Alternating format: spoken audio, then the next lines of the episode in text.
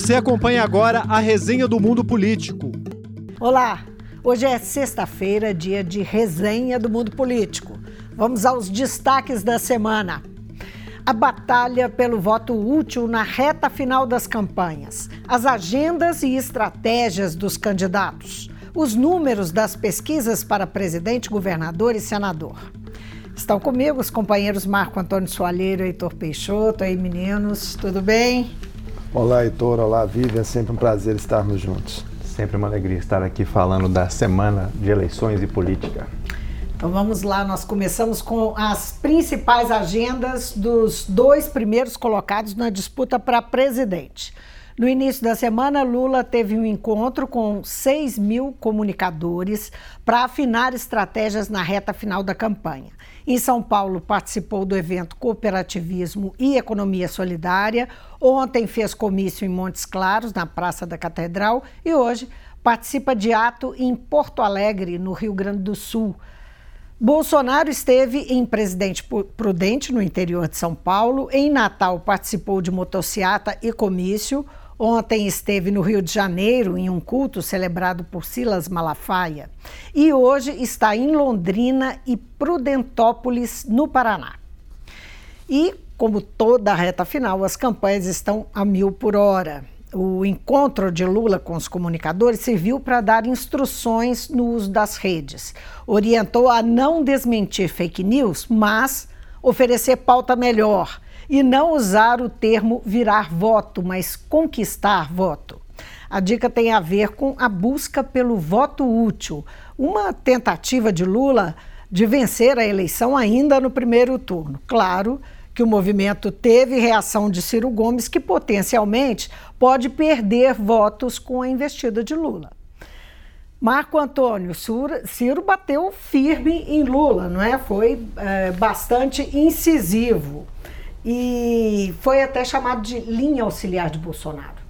Vive, Heitor e todos que nos assistem, Ciro de fato elevou o tom nas últimas semanas em relação ao ex-presidente. Naquele debate da Band, por exemplo, chegou a chamá-lo de encantador de serpentes. Mas, na verdade, essa pecha de linha auxiliar é, de Bolsonaro já vem sendo dada a ele por eleitores e algumas lideranças mais fiéis ao, presidente Lula, ao ex-presidente Lula há algum tempo. Isso porque há registros de que falas recortadas de Ciro são usadas com frequência em redes sociais bolsonaristas. Ciro, porém, se defende dizendo que fez é, e, e continua fazendo várias críticas a Bolsonaro desde a sua eleição e que o PT também pode usá-las se quiser. E também ressalta né, que não abre mão de ser candidato justamente para poder fazer críticas ao que considera contradições dos adversários. Ciro, por exemplo, considera que Lula e Bolsonaro representam um modelo econômico similar e que ambos são permissivos à corrupção. Mas o fato é que, sem deslanchar nas pesquisas, né, permanece aí estacionado com menos de um dígito, o ex-ministro vai ter que enfrentar, nas duas semanas que restam né, para o fim do primeiro turno, uma clara ofensiva de Lula né, em, em cima dessa tentativa de atrair o voto hum. útil. Está previsto para o próximo dia 21, no Rio de Janeiro, um ato de brisolistas e pedetistas históricos em apoio ao ex-presidente. A campanha de Lula também já começou a levar ao ar nas redes né, pedidos de voto útil feitos por artistas, influenciadores, personalidades esportivas e quer mais, mirando até ex-adversários históricos.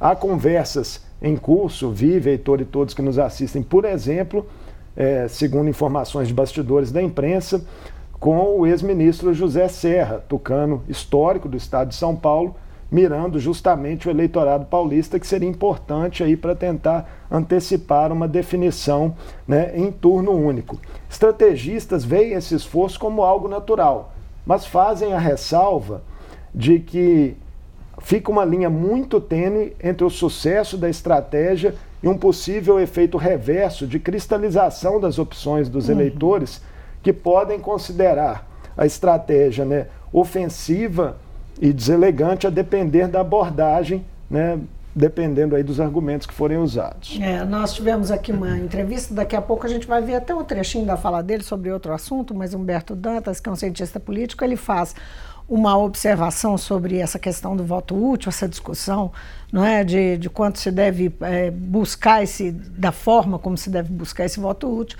lembrando que essa é uma decisão do eleitor, né, e que é, pode se falar muita coisa, mas quem vai decidir mesmo é o eleitor e não necessariamente tem é, isso tem influência da, daquilo que está sendo dito.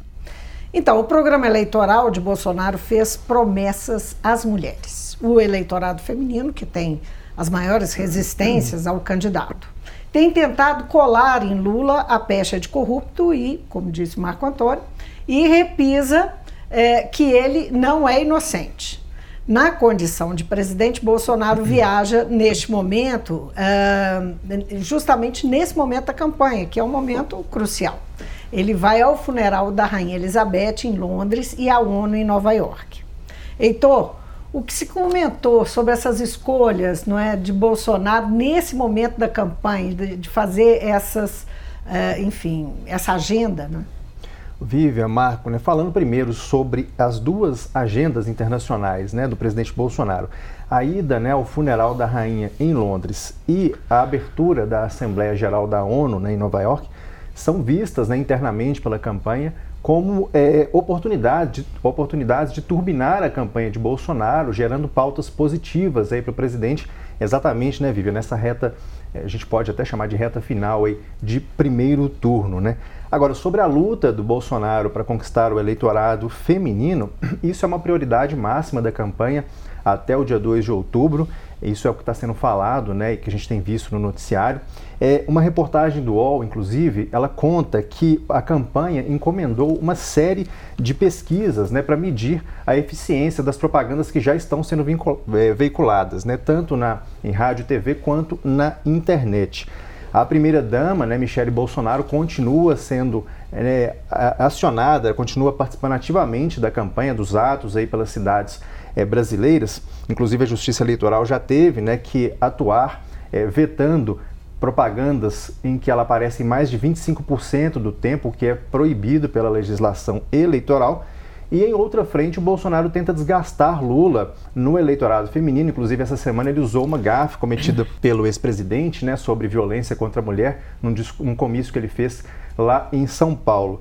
É, agora, a estratégia bolsonarista né, para é, fazer é, a conquista desse eleitorado feminino teve um, um, percalço nesta semana, se a gente pode chamar assim, né, por causa dos ataques do deputado estadual bolsonarista, o Douglas Garcia, do Republicanos, né, lá em São Paulo, a jornalista Vera Magalhães. Não foi a primeira vez que Vera Magalhães, a própria Vera, foi atacada por bolsonaristas. Na verdade, o próprio Bolsonaro fez isso no debate da Band, né? As pessoas devem se lembrar. É, só que o fato novo que a gente viu foi uma reação maior na sociedade, na imprensa e também na própria, no próprio círculo bolsonarista, né, Vivian? O Tarcísio Freitas, né, o candidato é, do Bolsonaro ao governo, foi um que foi às redes para é, protestar contra esse ataque, né, condenar, inclusive pedir punições ao deputado. O Eduardo Bolsonaro, né, filho do Bolsonaro, também usou o Twitter para fazer isso, mas depois acabou que as pessoas associaram isso a um racha que já existia entre Bolsonaro e o Douglas Garcia. O fato é que agora esse deputado né, enfrenta oito pedidos de cassação lá na Assembleia de São Paulo, né, pedidos de inelegibilidade pela própria defesa da Vera Magalhães, ele que é candidato a deputado federal este ano, e investigação do Ministério Público também por ameaça, né, por perseguição da Vera Magalhães e dano emocional à jornalista. Então, quer dizer, exatamente nesse momento que Bolsonaro mais precisa de conquistar o eleitorado feminino, teve aí essa situação que gerou, segundo a gente viu colegas da imprensa contando e pela própria reação que a gente acompanhou, algum desgaste ali para a campanha que logo a campanha tentou é, abandoná-lo, né? A tendência, segundo se falou, foi essa. Diga-se de passagem, a abordagem dele, a Vera Magalhães, era exatamente a frase que Bolsonaro tinha Uh, usado com ela, não é, numa provocação durante o debate, quando ela lhe fez uma pergunta e ele então uh, disse que ela era uma vergonha para o jornalismo. A mesma frase. Foi isso que Douglas Garcia usou o tempo todo na provocação. É, só que a reação foi bem diferente, né, Vivian, como a gente viu na semana. Aí. Verdade. E Bolsonaro busca agendas positivas, como o Heitor acabou de mencionar, e em um momento de notícias desgastantes também no governo Bolsonaro. Os cortes do orçamento do programa de habitação popular, mais de 90% de corte, e na farmácia popular, mais de 60% de corte, que é essa farmácia popular que atende 21 milhões de brasileiros. E a maioria é muito pobre, não é, Marco? isso, Vive, Heitor e todos que nos assistem, é o que parece o governo é, optou por bancar uma aposta de risco, né, não mexendo aí nas emendas do chamado orçamento secreto para fazer os cortes é, em outras áreas. A peça orçamentária para o ano de 2023, enviada ao Congresso Nacional no fim de agosto, prevê 34 milhões de reais para o programa Casa Verde Amarelo, programa de habitação. Isso representa um valor 95% menor do que foi empenhado nesse ano de 2022. Já o corte no farmácia popular reduz a verba do programa de 2 bilhões de reais para 800 milhões. Isso foi feito mesmo com técnicos do Ministério da Saúde tendo feito alertas recentes né, ao governo sobre o comprometimento de políticas relevantes para a população mais vulnerável. Essa redução pode afetar por exemplo, o acesso da população de baixa renda a 13 tipos diferentes de medicamentos né, para tratamento de diabetes, hipertensão e asma, além de comprometer a distribuição de fraldas geriátricas para a população né, mais idosa. Após a repercussão ruim, Bolsonaro gravou um vídeo durante um, um ato de campanha dizendo que conversaria com o ministro Paulo Guedes para que ele dialogasse com o Congresso Nacional e resolvesse a questão após as eleições. Mas, de qualquer forma, fica a diferença entre o que foi registrado no papel, na peça orçamentária uhum. e a promessa feita posteriormente. Isso a, a essa altura do campeonato, né, onde não há margem até o primeiro turno para qualquer tipo de correção de rumo, né, de decisão diferente. E essa semana Bolsonaro deu uma entrevista a um podcast dedicado ao público evangélico que chamou a atenção para algumas declarações inéditas. Ele fez meia-culpa sobre ter falado durante a pandemia que não era coveiro ou que a filha caçula foi uma fraquejada. Que se perder a eleição, ele disse também que se perder a eleição vai passar a faixa e sair da vida pública. O cientista político Humberto Dantas, diretor do Voto Consciente, que eu mencionei há pouco, avaliou que foi um discurso balizado pelo cálculo político. De 0 a 100? Sim, pode ser. 101.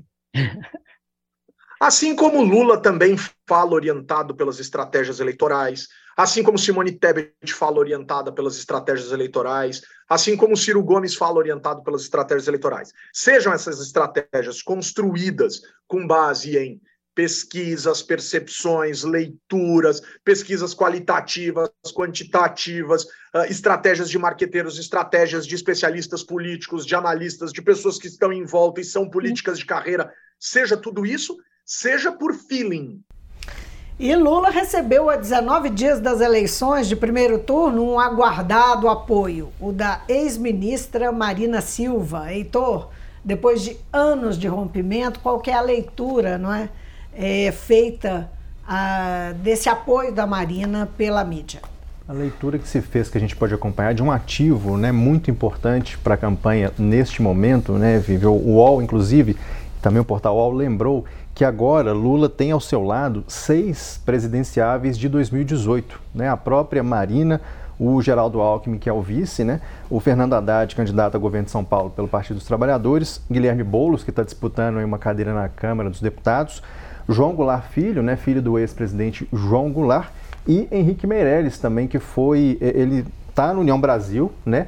mas na semana passada ele declarou voto útil em Lula, voto útil não, voto crítico, na verdade a expressão foi essa que ele usou, voto crítico em Lula, ele que foi presidente do Banco Central do ex-presidente Lula durante os oito anos do governo, do, né, dos dois primeiros governos de Lula. É, a Marina, né, ela foi opositora de Lula nas últimas eleições, inclusive com fortes críticas ao Partido dos Trabalhadores. É, por questões políticas, também por questões de corrupção e também por discordâncias da pauta ambiental, né, especialmente no governo de Dilma.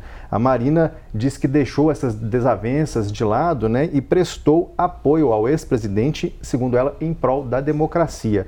Foi, né, Vivi, a primeira reunião formal é, entre Marina e Lula desde que a ex-ministra rompeu com o PT. Ela entregou nesse ato, né, nesse encontro, um documento né, com 27 propostas voltadas ao meio ambiente, que é a principal bandeira dela, e o apoio, portanto, foi selado. Né? E a ex-ministra ponderou que o Brasil enfrenta é, uma ameaça à democracia. Sem citar né, o, o presidente Bolsonaro, ela se referiu a ele como a ameaça das ameaças aí nesse, nessa agenda aí com o ex-presidente Lula.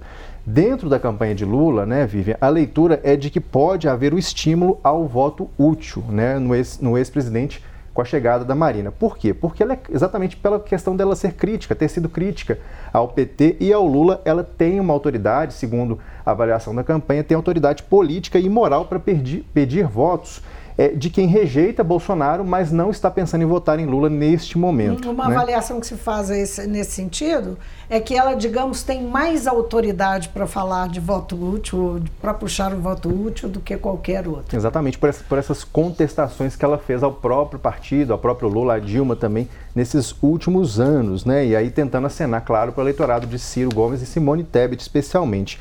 A campanha do Bolsonaro, para a gente terminar essa, é, é, essa visão aqui do que aconteceu, a campanha do Bolsonaro ela minimizou a entrada é, de Marina no jogo, avaliando apenas a questão ambiental e não essa questão do voto útil. Né?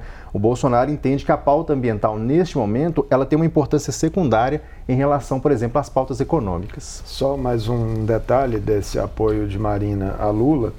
Alguns analistas apontaram também que, além da, da questão é, de uma identificação ideológica é, da, da ex-ministra com o ex-presidente que persistiu ali apesar de divergências né, em relação a temas como combate à fome, as próprias pautas é, ambientais, há também um cálculo pragmático é, do Rede Sustentabilidade, que é um partido que fez uma federação com o PSOL e que precisa né, fortalecer sua representação no Congresso Nacional. A própria Marina né, mudou o domicílio eleitoral para São, São Paulo, disputa uma cadeira é, de deputada federal. Voto, e é muito importante que ela, que ela vença e que o partido também saia fortalecido é, dessa disputa para aspirar né, uhum. futuros projetos aí é, para disputas no executivo. Agora, é, só um comentáriozinho, lembrando que o um comentáriozinho de Marina sobre a questão do voto útil, ela diz que o eleitor faz o que ele quer, na, na mesma linha que o Humberto Dantas é, falou, e que em 2018 foi ela que perdeu muito voto para o Ciro na reta final. Ela se lembra que hum. Marina foi, foi desidratada mesmo na reta final, terminou com uma, é, uma votação pífia. Ela tinha é? 8% nas últimas pesquisas, fez 1% de votos. Né, Exatamente. Né, e ela atribui justamente ao voto útil que foi levado para Ciro Gomes naquele momento. Né? É. Bom, então, são as, as voltas que o mundo dá, né? Então vamos agora às pesquisas de intenção de voto para presidente. Pesquisas que têm pautado fortemente as campanhas dos candidatos. A mais recente, publicada ontem, é do Datafolha. Lula está em primeiro lugar com 45%. Bolsonaro aparece em seguida com 33%. Os outros candidatos somados têm 15%. Branco, nulo ou nenhum são 4%. Não sabe, 2%. No segundo turno, Lula aparece com 54% e Bolsonaro com 38%. Branco, nulo ou nenhum, 7%. Não sabe, 2%. Heitor, é contigo. Pois é, nos dados frios da pesquisa, né, é uma situação, como a gente viu, de estabilidade. Né? Lula do mesmo tamanho, Bolsonaro oscilando um ponto para baixo, né, margem de erro. Ciro e Tebet, ambos praticamente também do mesmo tamanho. O Ciro ganhou um ponto, a Simone Tebet ficou igual. Só que política e eleitoralmente, né, o que a gente viu, muito está se especulando se o ganho de Bolsonaro com as medidas econômicas é, bateram num teto. Né, a questão do aumento do auxílio, a redução do preço dos combustíveis, também do preço da energia, entre outros acenos aí na pauta econômica feitos pelo presidente Bolsonaro. Né? É a primeira vez desde maio né, que Bolsonaro não sobe nesses levantamentos. Né? Outro dado da pesquisa tem mais eleitores avaliando o governo como ruim e péssimo. Subiu de 42 para 44. Também é margem de erro, mas é, persistindo isso pode indicar uma tendência. E isso inverte tendência anterior, né, que desde maio a avaliação ruim para Bolsonaro vinha caindo né, nessa pesquisa. Bolsonaro também vinha ganhando mais avaliações de ótimo e bom desde março e o dado agora também foi pior para ele. Os dados são piores, inclusive, do que todos os antecessores, né, é, em períodos semelhantes, todos os presidentes aí, é, em mandatos anteriores. Pela pesquisa, né, o Lula vai melhor entre as mulheres mais jovens, os de menor escolaridade e renda, no Nordeste, entre a população negra também, entre católicos e mesmo entre aqueles que recebem o Auxílio Brasil. E o Bolsonaro, segundo o Datafolha, vai melhor na região sul, entre evangélicos e na faixa de 5 a 10 salários mínimos. Bom, na quarta-feira saiu a pesquisa da Genial Quest, que apontou uma redução da vantagem de Lula sobre Bolsonaro. Lula aparece com 42%, Bolsonaro tem 34%. Os outros candidatos somados, 13%. Indecisos são 6%. Branco, nulo e não vai votar, 5%. Na simulação de segundo turno, Lula tem 48% e Bolsonaro 40%. Indecisos são 4%. Branco, nulo e não vai votar, 8%.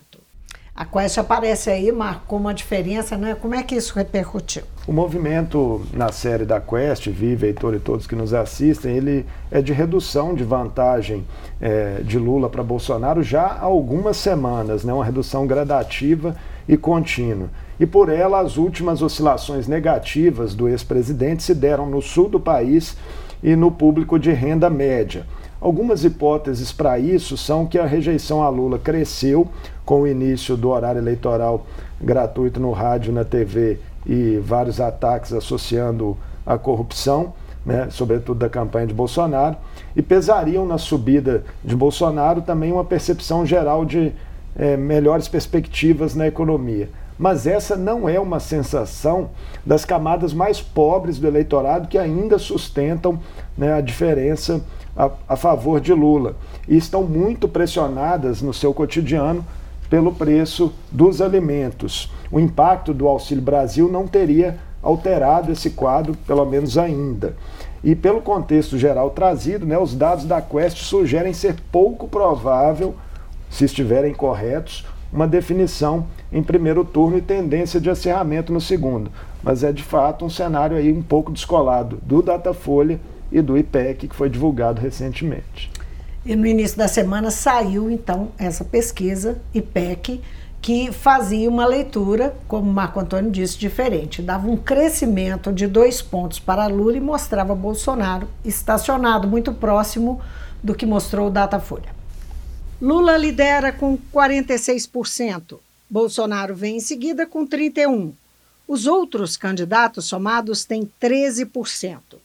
Brancos e nulos são 6%. Não sabe ou não respondeu, 4%.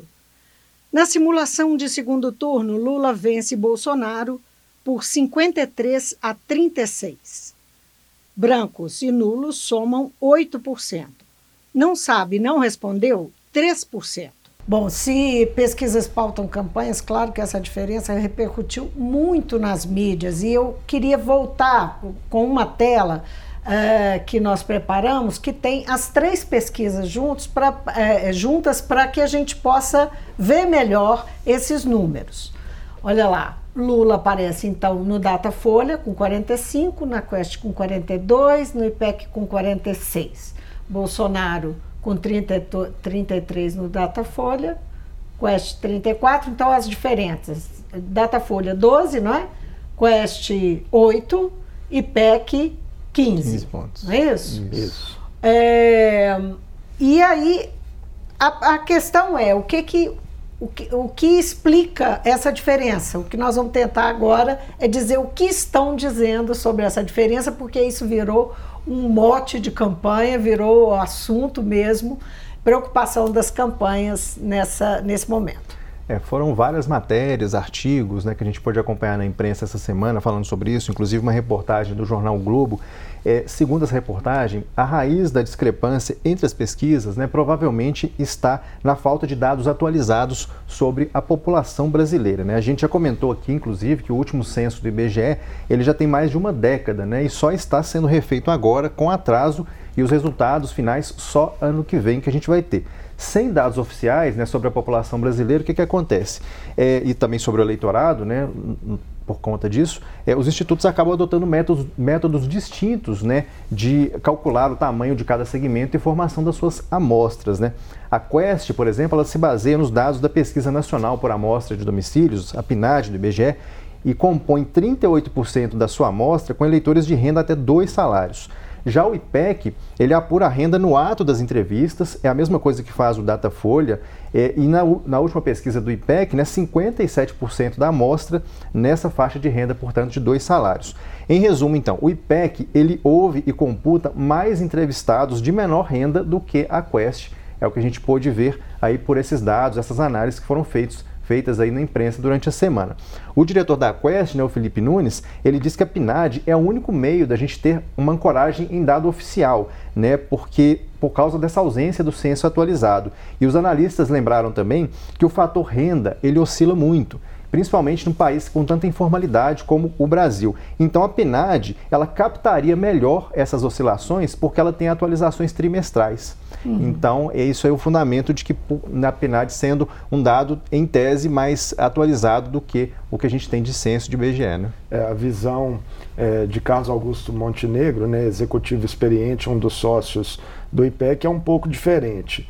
É, ele alega que, como há algum tempo né, nós não temos o censo, como o Heitor já colocou, para traçar o, perfil do eleitorado, o que o IPEC faz é combinar dados da PNAD, do Tribunal Superior Eleitoral, com levantamentos socioeconômicos próprios do IPEC e experiências acumuladas ao longo de eleições anteriores na definição de amostragens. Para uhum. ele, essa é uma forma é, que ele considera mais adequada de, no momento, é, chegar ali a uma estratificação do eleitorado é, que seja confiável para os padrões históricos do IPEC. Né? Para ele, a eleição será decidida por fatores como voto útil, abstenção e voto escondido ou voto envergonhado, né? que a gente já comentou aqui né, em programas anteriores. Na visão do Montenegro, isso tende a ir mais para o Lula. E os dois principais fatores que, segundo ele, dificultam muito a reeleição de Bolsonaro são a rejeição pessoal e a avaliação de governo que não melhorou significativamente após o início da campanha. Agora, o experiente cientista político, né, Jairo Nicolau, fez uma observação interessante que essa é um especialista, especialista em análise, em análise de pesquisa. De números. Ele pontuou o seguinte, que em 2022 o debate sobre a divergência nas pesquisas, ele está tendo mais espaço que o próprio debate das propostas dos candidatos. E essa constatação eh, levou ele a uma analogia curiosa do país como um enfermo do qual se fala mais do termômetro do que do estado geral do paciente. E tenho dito. A semana foi cheia para os candidatos ao governo uh, aqui em Minas Gerais. Romeu Zema e Alexandre Calil, os principais candidatos que estão na frente das pesquisas. Na capital, Zema se encontrou com apoiadores de todas as regiões do estado, viajou a Ipatinga, Teófilo Otoni e Janaúba Alexandre Calil acompanhou o candidato à vice-presidência, Geraldo Alckmin, em visita a Poços de Caldas. Foi a Uberlândia e Montes Claros, onde subiu no palanque com Lula. Também recebeu ativistas do movimento LGBTQIA, em BH. Detalhe: não foi só o vice da chapa de Lula que esteve em Minas nessa semana. O vice de Bolsonaro, Braga Neto, também esteve aqui, veio a Belo Horizonte. Vamos conferir agora a pesquisa de intenção de voto do Datafolha para o governo do estado. Romeu Zema lidera a pesquisa estimulada com 53%. Alexandre Calil tem 25%. Os outros candidatos somados têm 9%. Branco, nulo ou nenhum, 7%. Outros 7% não sabem em quem vão votar. No segundo turno, Zema seria reeleito com 60% das intenções de voto. Calil aparece com 33%. Branco, nulo ou nenhum são 4%. Não sabe, 3%. Nenhuma grande novidade aí não, né, Marco? É, Vive, Heitor, essa pesquisa foi um balde de água fria né, para a campanha de Calil, que havia comemorado na semana passada uma subida acima da margem de erro em um levantamento do IPEC. Na série do Datafolha, porém, quase nada se mexeu, com a diferença entre Calil e Zema caindo apenas um ponto em um intervalo de 15 dias aí, todos eles com horário eleitoral gratuito de rádio e TV em curso. As avaliações positivas do governo Zema oscilaram é, levemente para cima, chegando a 56% de ótimo e bom. A rejeição a Calil segue como a maior, estabilizada em 30%. E mesmo com uma campanha fortemente associada à imagem de Lula, né, com pedidos reiterados no rádio e na TV do ex-presidente por votos em Calil, 39% dos eleitores mineiros que apoiam o líder do cenário da sucessão presidencial declaram voto em Zema para governador. Há 15 dias né, do primeiro turno, Calil e os outros candidatos ao governo do estado, todos eles ali estacionados, que pouco ou nada cresceram até aqui, passam a julgar aí contra o relógio né, para tentar evitar uma definição antecipada. É bom, é bom lembrar também que uh, as pesquisas aí estão indicando que há uma, uma redução entre uh, Bolsonaro, Bolsonaro, ao contrário do Rio e São Paulo, Bolsonaro deu uma crescida em Minas, não é? conseguiu reduzir a diferença com, com Lula. É isso. Isso pesa também no jogo. E pode trazer é, uma pimentinha estadual. aí, né, para essa reta final de campanha do primeiro turno em Minas, né, em termos de cálculo político aí, como que as campanhas de Lula e Zema trabalhariam aí com essa associação livre que o eleitor vem uhum. fazendo entre os candidatos. Heitor, e você já noticiou que no giro, né, no giro eleitoral, que Felipe Dávila, do Novo, que é candidato a presidente, está no Triângulo Mineiro hoje, né? É, e sem Romeu Zema. Foi uma observação que a gente viu né, da repórter Edilene Lopes, da Rádio Tatiaia, né, ao noticiar essa, essa agenda de Felipe Dávila aqui no Triângulo Mineiro e mostrando mais uma vez como os presidenciáveis estão focando aqui as visitas a Minas Gerais, ela observou isso, que Romeu Zema não tinha né, sinalizado presença nessas, nessas agendas, que o, que o Felipe Dávila estaria acompanhado apenas do vice, que é mineiro, né, o Tiago Mitrô, deputado federal por Minas Gerais, que hoje ele teria, a única agenda de Zema seria uma entrevista à própria Rádio Itatiaia na parte da manhã. E aí, claro que surge a especulação, porque Zema, ele, ao, ao dispensar a aliança com Bolsonaro, uma das, um dos argumentos foi que o novo tem presidenciável. Porém, quando ele vem a Minas e numa região até próxima ali do governador, né, é, ele não está presente nessa agenda de campanha, claro que suscita especulações aí na cena política. Né? O Zema que é estrela do Novo, não é? Exatamente. É o, é o grande nome do Novo Isso. no cenário nacional. Agora, a pesquisa Datafolha com a disputa para o Senado, em Minas Gerais. Cleitinho Azevedo lidera a corrida ao Senado com 17%. Alexandre Silveira tem 13% e Marcelo Aro, 9%. Os outros candidatos somados têm 15% branco, nulo ou nenhum são 18%. Não sabe, 27%. Quem teve crescimento aí acima da margem de erro pelos números foi só Alexandre Silveira. É, o Cleitinho cresceu só cresceu 3 pontos, né, de 14 para 17, que é exatamente a margem de erro dessa pesquisa, né, que é de 3 pontos. Alexandre Silveira foi além, né, subiu 4 pontos. Não por acaso, né, os dois aí são apoiados pelos dois principais candidatos à presidência, né, o Cleitinho por Bolsonaro, que inclusive tem pedido votos semanalmente para o Cleitinho na live que ele faz nas quintas-feiras, e o Alexandre Silveira apoiado aí pelo ex-presidente Lula. Ô Vivian e Marco, a gente teve também o data tempo, que a gente não está apresentando aqui agora, mas só para efeito de comparação, é, a ordem dos três primeiros não muda, né? O Cleitinho está na frente, o Alexandre Silveira em segundo e Marcelo Aro, candidato do Zema, está em terceiro nas duas pesquisas. O data tempo, contudo, ele tem duas diferenças principais. No Datafolha, o Cleitinho lidera, lidera, essa disputa por quatro pontos, uma margem ali mais apertada. No Datatempo, essa vantagem do Cleitinho é maior, ela é de 10,7 pontos é, em relação ao Silveira. E no data tempo, os três primeiros nessa, nessa corrida, eles estão crescendo acima da margem. Mas quem mais cresce é Marcelo Aro, né, o que é o candidato apoiado por uhum. Romeu Zema. O Aro cresceu quatro pontos, enquanto o Cleitinho e o Alexandre Silveira cresceram três no data tempo. Nesse de sentido, qual... há uma contradição clara aí entre os dois institutos. Né? É, de qualquer forma, o prognóstico é aberto, né, porque ambas as pesquisas com um percentual ainda muito uhum. alto de indecisos, acima de 40% né, para o Senado. Bom, e essa semana o Mundo Político fez a oitava entrevista da série com candidatas e candidatos ao governo de Minas. São dez ao todo.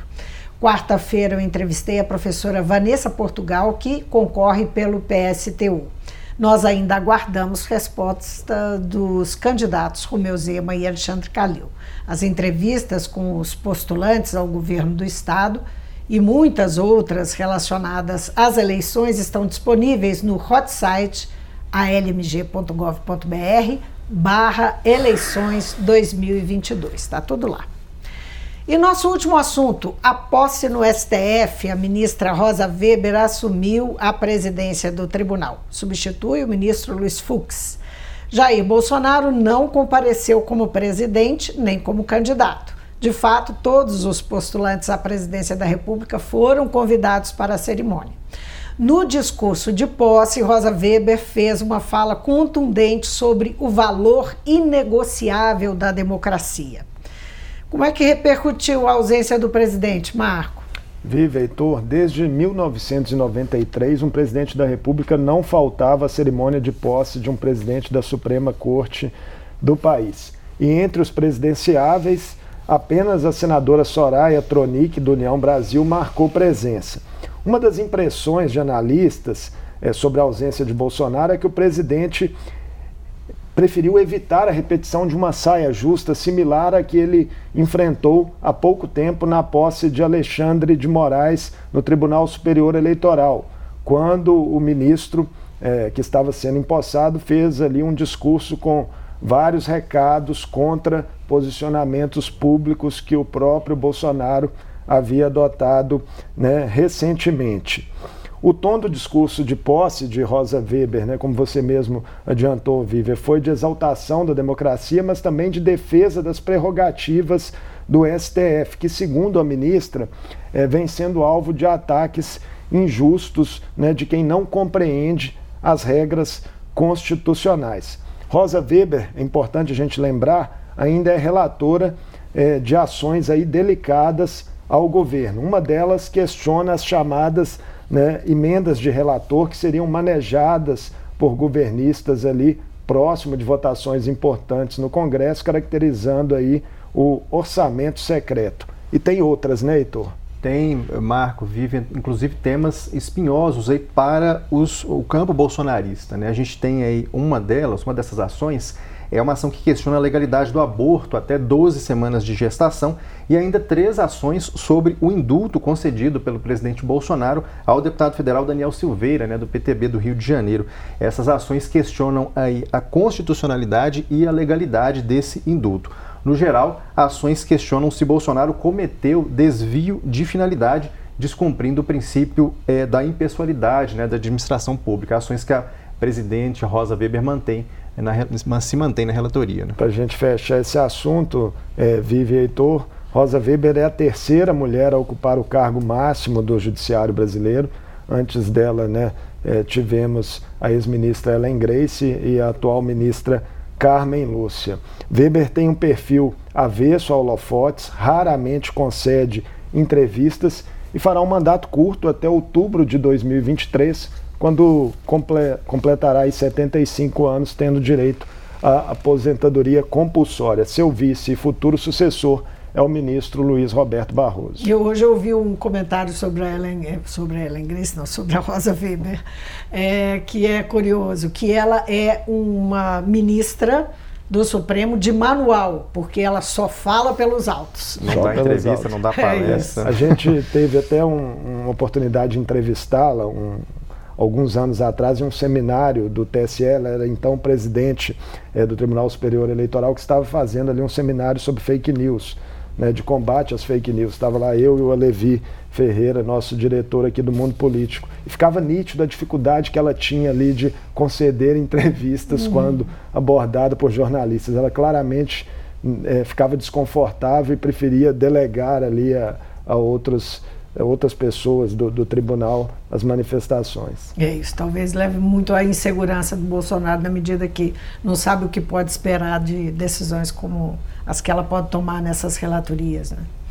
Bom, a resenha do Mundo Político se despede e muito obrigada, Marco Antônio Heitor, por mais essa parceria, por mais uma, uma sexta-feira. Obrigado, Vivi, obrigado, Heitor, obrigado a todos que nos assistem. Grande abraço a todos. E ótimo fim de semana para você que está em casa. A gente volta na segunda-feira sem falta. Até lá. A resenha do mundo político é uma realização da TV Assembleia de Minas Gerais. Participam do programa os jornalistas Vivian Menezes, Marco Antônio Soalheiro e Heitor Peixoto. A edição de áudio foi de Tarcísio Duarte e a direção de Alevi Ferreira. Acompanhe a cobertura especial da TV Assembleia de Minas sobre as eleições. Para assistir a todos os conteúdos, acesse almg.gov.br barra eleições 2022. TV Assembleia, eleições com todas as vozes.